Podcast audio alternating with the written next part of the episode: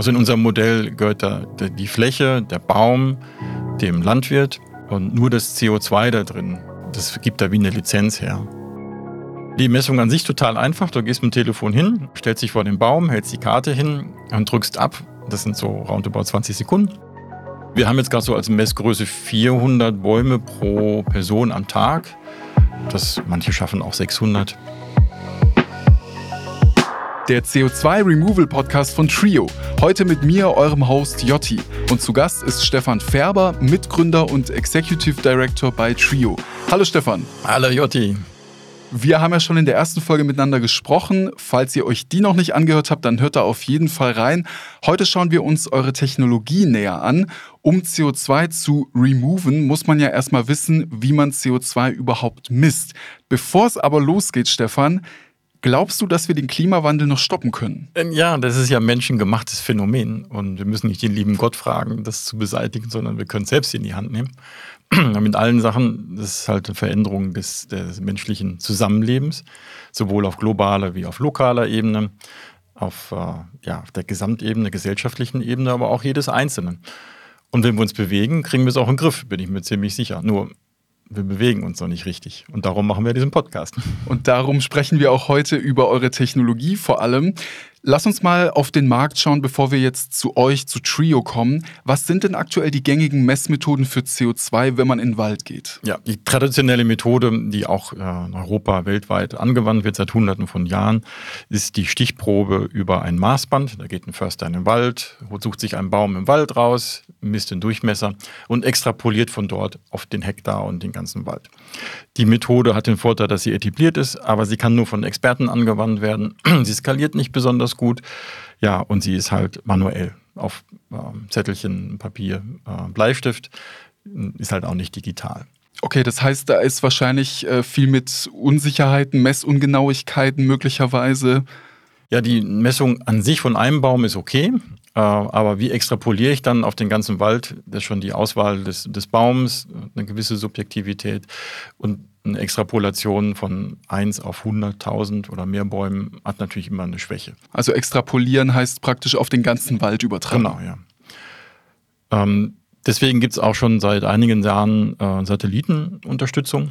Ähm, die hat den Vorteil, dass sie quasi äh, skaliert, äh, vollautomatisch daherkommt. Satellit fliegt über den Wald, macht eine Aufnahme, hat aber auch seine Grenzen, denn ganz junge Bäume, Setzlinge, die halt nur so ein paar Zentimeter groß sind, die kann man vom Unkraut kaum unterscheiden, selbst wenn man als Mensch daneben steht. Deswegen kann man gerade in der Anfangsphase nicht prüfen, welche Bäume haben nach der ersten Anpflanzung überlebt. Ähm, wenn die Bäume dann wieder älter werden, hat man auch ein anderes Problem. Dann wachsen die Baumkronen zusammen und dann kann man die Bäume auch wieder nicht unterscheiden. Die Baumspezies zu erkennen ist auch schwierig und die CO2-Menge in dem Wald zu erkennen hat auch, braucht ein paar Heuristiken, Kalibrierwerte, ist alles auch nicht so genau und wir sehen gerade auch in den Studien, dass das ein Grund dafür ist, dass das Versprechen, was viele Projekte äh, für sich äh, einfordern, dann auch nicht eingehalten wird. Das ist ein total wichtiger Punkt, weil wenn ich jetzt als jemand, der auf CO2 achten will und CO2 in Anführungszeichen kompensieren will, hergeht und sagt, ich lasse Bäume pflanzen, dann besteht ja immer die Gefahr, dass ich dann am Ende gar nicht nachvollziehen kann, wie viel CO2 letzten Endes tatsächlich aus der Atmosphäre gezogen wird. Genau. Und und da kommt ihr ins Spiel. Genau, die Satellitenbilder haben natürlich einen Vorteil, dass ich erstmal gucken kann, gibt es überhaupt einen Wald? Ist er vielleicht abgebrannt? Ähm, Hat es eine Überflutung gegeben? Solche Sachen erkennt man schon. Und Satellitenbilder haben noch einen anderen Vorteil. Ich kriege auch historische Daten. Ich kann jetzt also von heute auch in die Vergangenheit gucken, weil die Daten auch schon da sind. Deswegen nutzen wir die beim Trio auch zur Validierung. Äh, wir schauen also nicht nur auf unsere Einzelbaumessung mit unserer App, da kommen wir später drauf, sondern wir holen die Satellitenbilder auch ran, um zu gucken, war da vor zehn Jahren ein Primärwald, ähm, war da dann auch Gebäude, ähm, war da Industrie, gibt es auch Verunreinigungen im Boden zu erwarten. Die Satellitendaten spielen immer eine Rolle. Aber zu glauben, dass man mit Satellitendaten jeden Baum einzeln zählen kann, also äh, da muss noch viel passieren, äh, damit das kommt. Ja, und sehr ähnlich sind die Drohnen. Die Drohnen haben den Vorteil, dass sie unter der Wolkendecke herfliegen und deswegen auch in Indonesien haben wir das oft wolkenverhangene Himmel vermeiden. Sie sind auch digital, die sind auch schnell, aber wir müssen sie von Experten äh, fernsteuern. Sie können sie nicht so gut skalieren mit Satellitenbildern, aber wir nutzen die auch, wenn wir mal Zweifel haben, wenn ein Auditor kommt. Daher haben die Drohnen auch ihre Berechtigung, aber wir können nicht all unsere Flächen mit Drohnen abfliegen. Das wäre auch einfach zu teuer. Ja, und neu sind jetzt äh, laserbasierte Methoden oder LiDAR, wie wir auch das zum Beispiel in, in Apple-Telefonen haben. Die sind relativ genau, die Messmethoden. Die sind nur gerade äh, noch so früh, dass wir sie nicht in der Breite einsetzen können. Denn wir bei Trio, wir sprechen ja dann mit, mit Tausenden, Zehntausenden Landwirten. Ähm, und die zu bitten, sich ein iPhone zu kaufen, ist ein bisschen unrealistisch. Äh, deswegen haben wir das auf dem Auge. Äh, heute also nur für einen beschränkten Nutzerkreis einsetzbar oder die Lasersysteme, die von Förstern benutzt werden, sind wieder Expertensysteme. Und wir wollen ja eigentlich Landwirte in der Breite ansprechen. Deswegen haben wir eine Android-App, ähm, die, die kann dann jeder sich aus dem App Store runterladen und dann auch benutzen. Dann lass uns gerne nochmal diese App etwas genauer anschauen. Wie funktioniert die denn? Du sagst, es ist eine Android-App, das heißt, die kann letzten Endes jeder auf sein Android-Handy draufladen. Wie funktioniert das Ganze? Ja, das ist eine Applikation, die benutzt die Kamera von den Android-Telefonen, macht ein Foto von dem Baum. Und wenn wir das Foto haben, dann können wir die Pixel zählen, die der Baum in der Breite hat. Und das, was der Förster auch macht mit dem Maßband, er misst halt den Durchmesser vom Baum, das machen wir mit dieser App. Und damit wir wissen, wie viel Pixel ein Zentimeter ist, haben wir eine Referenzkarte. Deswegen gibt es diese rote Trio-Karte, die hält man an den Baum.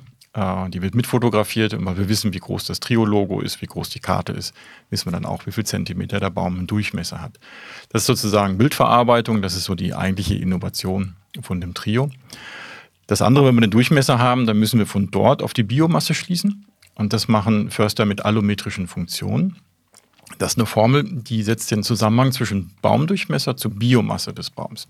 Und zwar komplett, also was wir am Stamm sehen, in Blättern sehen, in den Ästen sehen, aber auch, was wir im Wurzelwerk haben. Das wir wissen dann auch, wie viel der Baum über seine Lebenszeit gewachsen ist. Und von dort ist es ziemlich einfach. Ähm, da braucht man dann nur den Kohlenstoffanteil im Baum. Ähm, der ist äh, für die Bäume typischerweise als äh, Mittelwert äh, 47 Prozent. Und dann brauchen wir noch das Verhältnis vom Atomgewicht CO2 zu C. Der Baum speichert ja C, aber er holt CO2 aus der Atmosphäre. Das ist 44 zu 12. Und dann wissen wir, wie viel CO2 der Baum über seine Lebenszeit eingesammelt hat. Spannend, also klingt total spannend. Habt ihr diese Werte selbst ausgerechnet oder wo kommen die her? Ja, also das Verhältnis der, der äh, Atommassen, das kommt nun mal aus der, der Physik oder Chemie. Ja, das ist klar, ja. Äh, das äh, der Kohlenstoffanteil im Baum ist ein Richtwert vom IPCC. Den nehmen wir so, wie die Vereinten Nationen und eigentlich auch alle äh, Klimasysteme das verwenden. Den könnte man auch baumspezifisch machen, das machen wir gerade nicht. Aber die allometrischen Formeln, die sind nicht nur äh, baumspezifisch, die sind auch regionenspezifisch, weil die Bäume unterschiedlich schnell wachsen. So haben wir zum Beispiel von unserem Baum, den wir in Indonesien sehr stark äh, einsetzen, Sengon-Baum, drei verschiedene Formeln. Eine für West-Java, eine für East-Java und eine für Borneo. Okay, heißt das auch, dass die Bäume dann auch unterschiedlich CO2 speichern? Ja, weil die unterschiedlich schnell wachsen, weil sie unterschiedliche Dichte auch haben. Und das liegt wiederum an den klimatischen Bedingungen, es liegt am Boden. Und äh, deswegen kann man jetzt nicht die gleiche Formel für jeden Baum auf der ganzen Welt verwenden. Wie seid ihr denn auf diese Methode gekommen? Ja, äh, das geht zurück auf ein Problem, was der Johannes, äh, unser Mitgründer, hatte. Er hatte nämlich mal äh, ein Projekt mit dem Ziel, eine Million Bäume auf Borneo zu pflanzen. Und da bekam man dann einen Anruf von seinem Förster. So, lieber Johannes, äh, ich finde hier nur äh, 22.500 Bäume waren es, glaube ich. okay. und, und, das hat dann dazu geführt, dass, sie, dass dann die ähm, ja, Fair Ventures Worldwide eine Einzelbaumerhebung eingefordert hat. Und das geht natürlich mit, mit dem Zählen, mit Papier und Bleistift nicht so gut. Und da ist die Idee rausgeboren, also aus der Praxis. Ähm, und zu der Zeit kamen ja auch die Mobiltelefone mit Kamera in die, in die Verbreitung. Und ähm, 2018 gab's, äh, hat dann Fair Ventures den Preis von Google Impact Challenge gewonnen. Und da ist dann der erste Prototyp entstanden. Und seitdem wird das also auch im Feld eingesetzt. Hm, spannend. Welche Softwaretechnik verwendet ihr denn eigentlich? Ja, wir sind eine echte Google Company, äh, Android-Telefone, äh, das Betriebssystem ist ja von Google. Ähm, benutzen Kotlin als Programmiersprache und Android Studio. Dann haben wir ja die Trio Cloud, da werden die Daten gesammelt. Da sind wir auf der Google Cloud Plattform mit Terraform, Nest.js, React, TypeScript, Material UI, Mapbox SDK und Datenbanktechnologie ist äh, Postgres und PostGIS, weil wir ja viele ähm, Ortsinformationen äh, verwalten. Unsere Data Scientists benutzen noch Python, R und Tableau. Und in der Entwicklungstruppe haben wir einen ZenHub, GitHub Actions im Einsatz, benutzen für UI Figma. Und als Firma sitzen wir auf dem Google Workspace. Äh, zusätzlich haben wir noch Basecamp, äh, Miro und Slack. Und damit ist alles bei uns cloud-basiert, alles super modern. Und ich weiß das wirklich zu schätzen. Die Technologie funktioniert rund um die Uhr online, Zusammenarbeit funktioniert gut. Es macht echt Spaß. Dann wissen die Nerds jetzt auf jeden Fall auch Bescheid, genau. wie es bei euch läuft. Super. Kannst du noch mal kurz sagen, was genau jetzt die Vorteile sind an eurer Methode im Vergleich zu den gängigen Methoden? Also Förster geht in den Wald und misst den Baum. Ja, also sie ist immer genauer, weil jeder Baum einmal im Jahr gemessen wird. Das ist, glaube ich, der Hauptvorteil. Also wir haben die Existenz des Baumes, wir haben die Ortskoordinate des Baumes, wir haben einen Zeitstempel, wann der Baum gemessen worden ist. Dann ist das Ganze massentauglich. Das heißt, auch du, Joti, du kannst jetzt Bäume messen. Du musst jetzt kein ähm, promovierter Förster sein. Also ich kann mit meinem Handy einfach losgehen. Gehen. Ich brauche diese Karte, diese rote. Genau, und die App und ja. ein Android-Telefon und da kannst du deine Bäume auch im Garten vermessen und weißt, wie viel CO2 drin ist. Okay. Das ist für uns ja ganz essentiell, dass wir das breitentauglich machen. Und aber mit einem iPhone funktioniert das trotzdem auch oder nicht? Nee, wir haben gerade unsere App nur für Android, weil wir noch ah. keinen Landwirt gefunden haben, der ein iPhone hat. Ah, tatsächlich. Ja, okay. das ist natürlich ja. nicht so verbreitet. In ja. den, in, wir sind jetzt ja in Uganda, in Indonesien unterwegs mhm. und da ist mhm. das nicht so. Ähm, dann ist es halt auch deswegen genau, weil wir ähm, mit den äh, allometrischen Formeln wissenschaftlich basiert arbeiten. Da gehen auch andere her und nehmen dann so generische Formeln, ähm, die dann nicht so genau auf die Baumarten passen. Äh, und was natürlich auch wichtig ist, wir haben die Akzeptanz der lokalen Landwirte und der Förster. Wenn ich ein Satellitenbild mache, dann kommt von irgendwo ein Bericht, da hat dann die, die Personen, die Communities, die, die äh, Förster, die vor Ort sind, gar keinen Bezug dazu. Bei uns machen Sie eine Messung, liefern Daten ab, wissen, welche Daten das waren, können Sie auch vor Ort plausibilisieren, Anzahl der Bäume, Baumdurchmesser, das erhöht auch die Datenqualität äh, und auch ähm, ja, das Miteinander mit den, äh, mit den Akteuren vor Ort. Äh, man muss auch wissen, äh, in den Regionen, die durch den Imperialismus ähm, sehr gelitten haben, wenn da jemand ankommt und macht Landvermessung, macht Satellitenbildern, dann kommt bei denen sofort das Bild wieder hoch, da will mir jemand das Land wegnehmen. Mhm. Und wenn ich halt selbst als Eigentümer des Landes die eigene Messung mache und liefere die ab und wir geben die frei, dann habe ich ihm auch als Unternehmer äh, adressiert. Er hat etwas verkauft. Hm. Und da ist diese Karte auch nicht schlecht. Die hat ein bisschen ein Element von einer Kreditkarte. ist nämlich auch Geld hinten dran.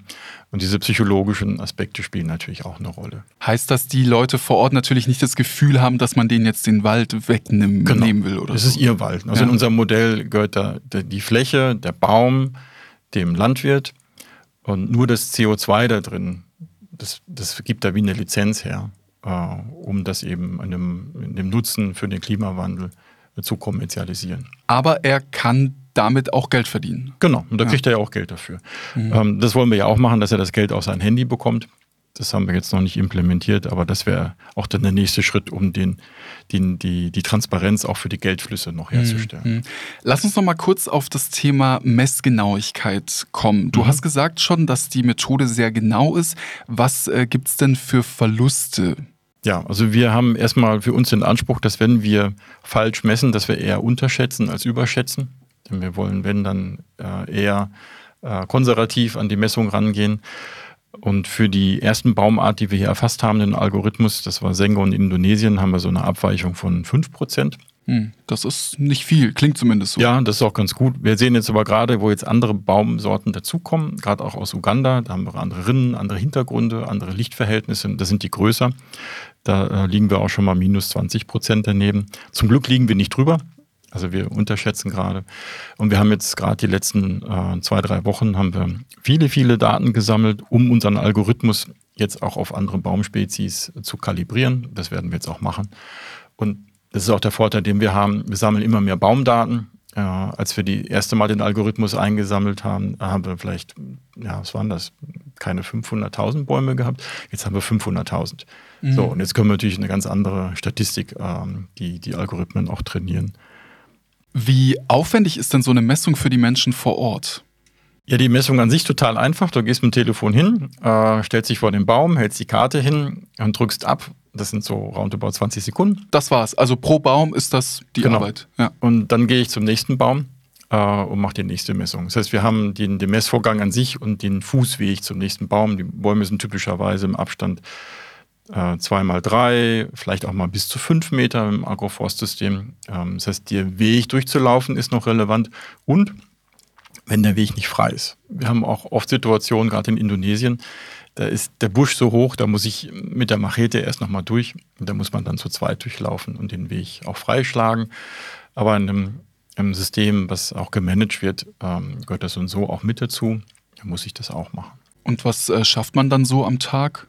Also wir haben jetzt gerade so als Messgröße 400 Bäume pro Person am Tag. Ähm, das, manche schaffen auch 600. Aber man muss auch sehen, es sind auch andere Verhältnisse. Es ist heiß, es ist feucht. Ähm, die Lichtverhältnisse sind auch nicht so gut. Ein Display äh, in den Gebieten abzulesen ist nicht so einfach. Ähm, unsere App ist zwar offline-fähig, aber ich bin in den meisten Fällen dort auch nicht im Internet, äh, muss die Daten nachher hochladen. Ähm, das erschwert natürlich äh, all die ganzen Dinge. Ne? Also Mhm. deswegen muss man da auch die nicht gut mit den Menschen umgehen und äh, sollte da jetzt nicht zu sehr auf die Masse pochen, denn dann leidet auch die Qualität. Denn das ist für uns ja auch wichtig, Ja, klar. dass wir gute Datenqualität haben. Wenn man jetzt diese Daten dann im Nachhinein nach dem Offline-Modus dann hochgeladen hat, wie schnell hat man dann die Ergebnisse? Ja, also der Landwirt, äh, der vor Ort die Messung macht, der hat sie so schnell die App es anzeigt, also in 400 Millisekunden. Das wird sofort äh, ausgerechnet. Er weiß, Ach, direkt, äh, in der App schon In der drin, App schon ja. ausgerechnet, Mhm. genau. Die Formeln laufen in der App. Und das Hochladen auf die Twio Cloud, da, wenn wir eine richtig gute Verbindung haben, also eine 5G-Verbindung, äh, da werden diese 400 Messpunkte in ja, 30 Sekunden hochgeladen. Wenn ich eine 2G-Verbindung habe, dann dauert das mehrere Tage. Äh, Das bringt natürlich nichts. Das heißt, äh, da passiert das Folgende: Da geht dann ähm, derjenige der vor Ort, der auch offline ist oder schlechte Verbindung hat, in sein Dorf oder wir haben auch schon äh, Internetrouter verteilt in den Orten, wo die Verbindung schlecht ist. Und dann dauert das auch schon mal äh, ein, zwei Stunden, bis dann diese Messdaten hochgeladen sind. Über Nacht sind die dann aber da. Und in ganz schlimmen Fällen, das hatten wir auch schon, äh, da gab es ein Feld, da muss man eine Stunde zu Fuß hinlaufen und dann muss man noch drei Stunden mit einem Motorrad oder einem Allrad angetriebenen Fahrzeug fahren. Da haben wir die drei Telefone aufs Motorrad geladen, haben die nach Kampala gefahren. Das war ein ziemlich guter Datendurchsatz, besser als übers Internet. Und da waren sie dann gleich am Abend auch Ah hochgeladen. ja, okay.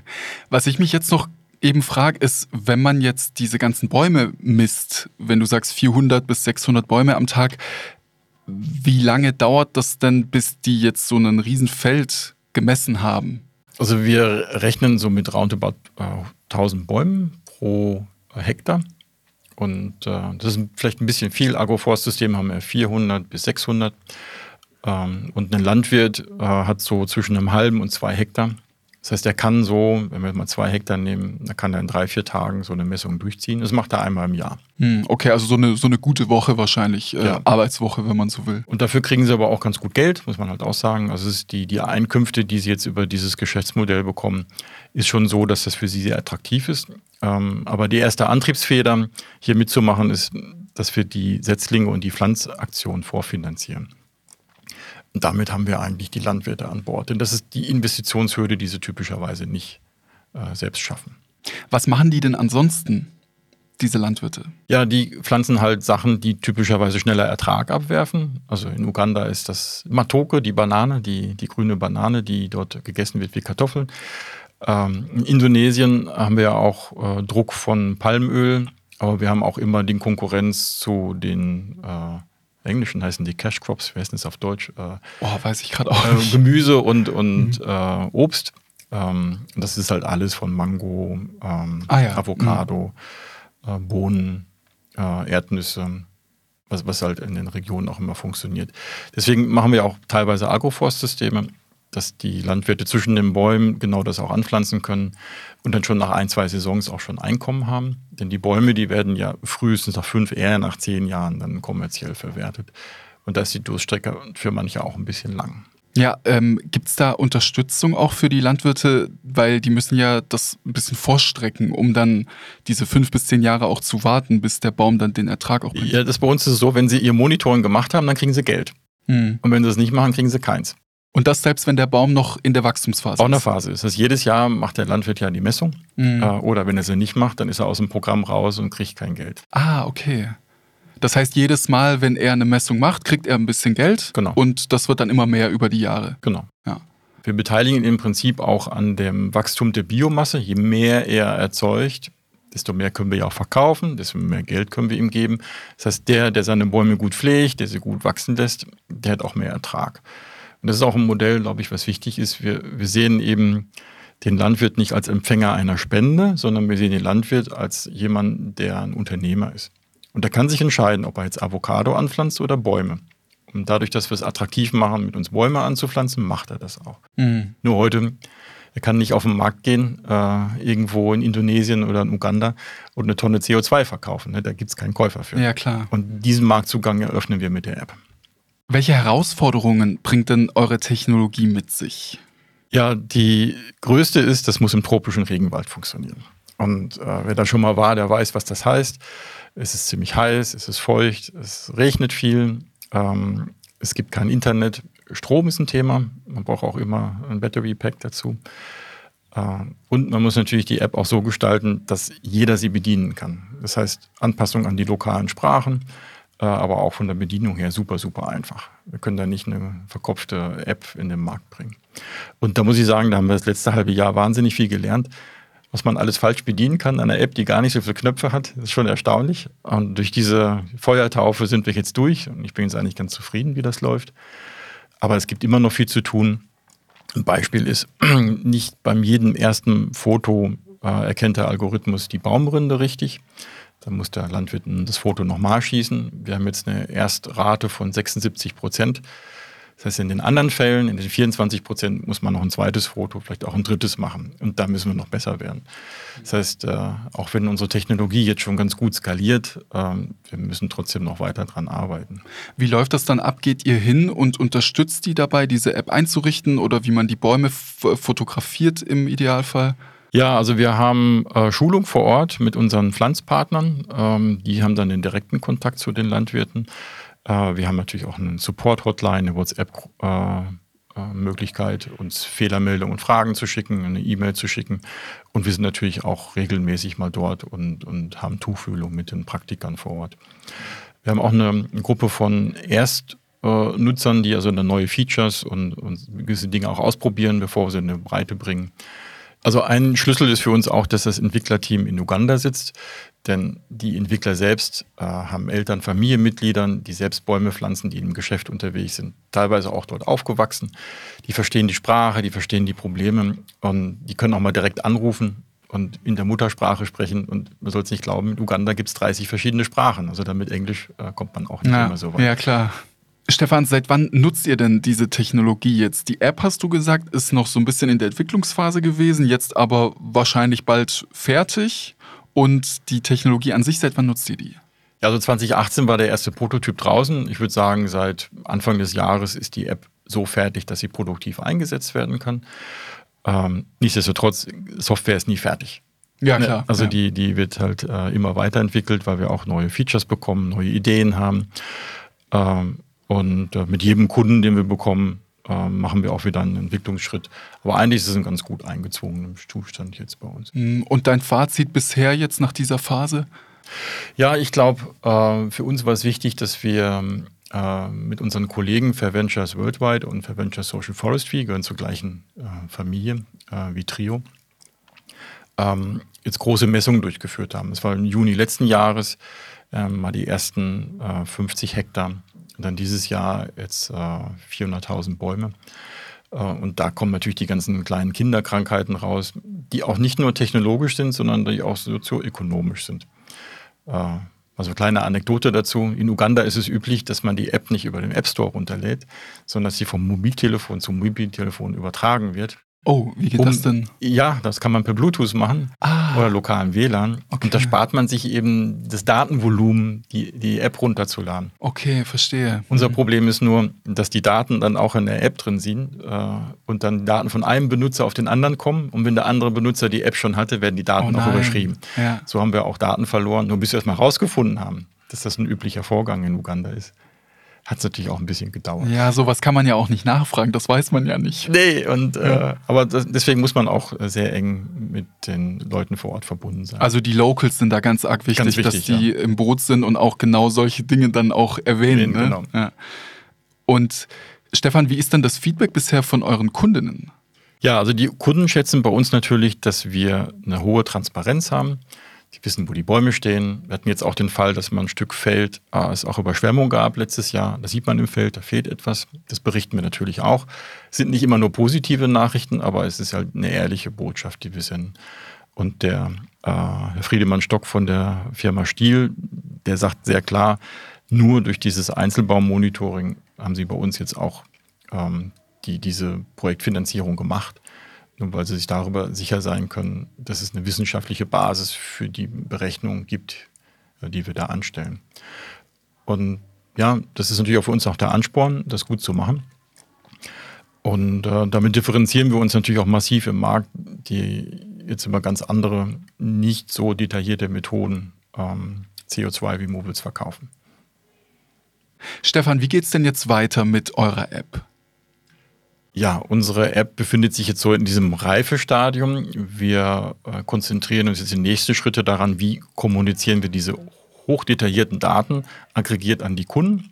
Äh, da haben wir ein sogenanntes Impact Dashboard äh, aufgebaut, wo jetzt ein Unternehmen wie Stiel, aber auch unsere anderen Kunden ihren Mitarbeitern oder Geschäftspartnern kommunizieren können, welchen Effekt sie erzielen. Das ist halt sehr viel didaktische Elemente. Da können wir nicht jeden einzelnen Baum zeigen. Das ist äh, dann äh, das wird der Sache nicht gerecht. Und wir kümmern uns um die Automatisierung der Prüfprozesse, dass wir Satellitendaten mit unseren Daten verknüpfen und automatisch erkennen, äh, hoppla, da ist ein Stück Wald abgebrannt, äh, hier jetzt hingucken. Äh, oder auch, dass wir erkennen, wenn Bäume doppelt gemessen werden wenn ein Landwirt mitkriegt, dass er mit, mit jedem Baum Geld verdient, dann misst er den auch zweimal. Äh, wir haben aber gute Mechanismen, dem zu begegnen. Wir wissen, wie viele Setzlinge initial im Feld waren. Wenn er doppelt so viele Bäume misst, wie er mal initial gepflanzt sind, dann wissen wir, dass da was nicht stimmt. Okay, das müsst ihr aber auch regelmäßig überprüfen. Das prüfen wir auch. Ja. Und das machen wir auch schon automatisch. Mhm. Auch, dass der gleiche Baum doppelt fotografiert wird. Wir haben ja die Ortskoordinaten vom Baum, wir haben einen Zeitstempel, wann er das Foto gemacht hat. Und wenn der Baum nur einen halben Meter weg ist und zehn Sekunden später nochmal fotografiert ist, dann wissen wir ja, das ist der gleiche Baum. Mhm. Und die Bilder haben wir auch und damit können wir das auch prüfen. Aber ist natürlich auch aufwendig, da jeweils immer drauf zu achten. Ja, wir müssen es halt vollautomatisch machen. Mhm. Das kann man nicht händisch machen. Und äh, da sind wir gerade dabei. Äh, mit der European Space Agency haben wir jetzt eine Förderung bekommen in ihrem Acceleratorenprogramm. Die ist auch mit Satellitendatenfirmen voll zu automatisieren. Und äh, das ist wichtig für die Skalierung. Jetzt sind wir dabei, 1000 Hektar zu pflanzen. Die Jahre danach wollen wir immer um Faktoren auch wachsen und da können wir nicht mehr so viel manuell machen. Wir bleiben also sehr gespannt, wie es bei euch weitergeht. Stefan, vielen Dank für deine Zeit. Und in der nächsten Folge ist dann Hans-Peter Schmidt vom Ithaka-Institut zu Gast. Mit ihm spreche ich über einen Gamechanger für unseren individuellen CO2-Fußabdruck. Und zwar sind das Orte, die CO2 speichern und binden können, also sogenannte Kohlenstoffsenken. Danke fürs Zuhören. Ich bin Jotti und das ist der CO2 Removal Podcast von Trio.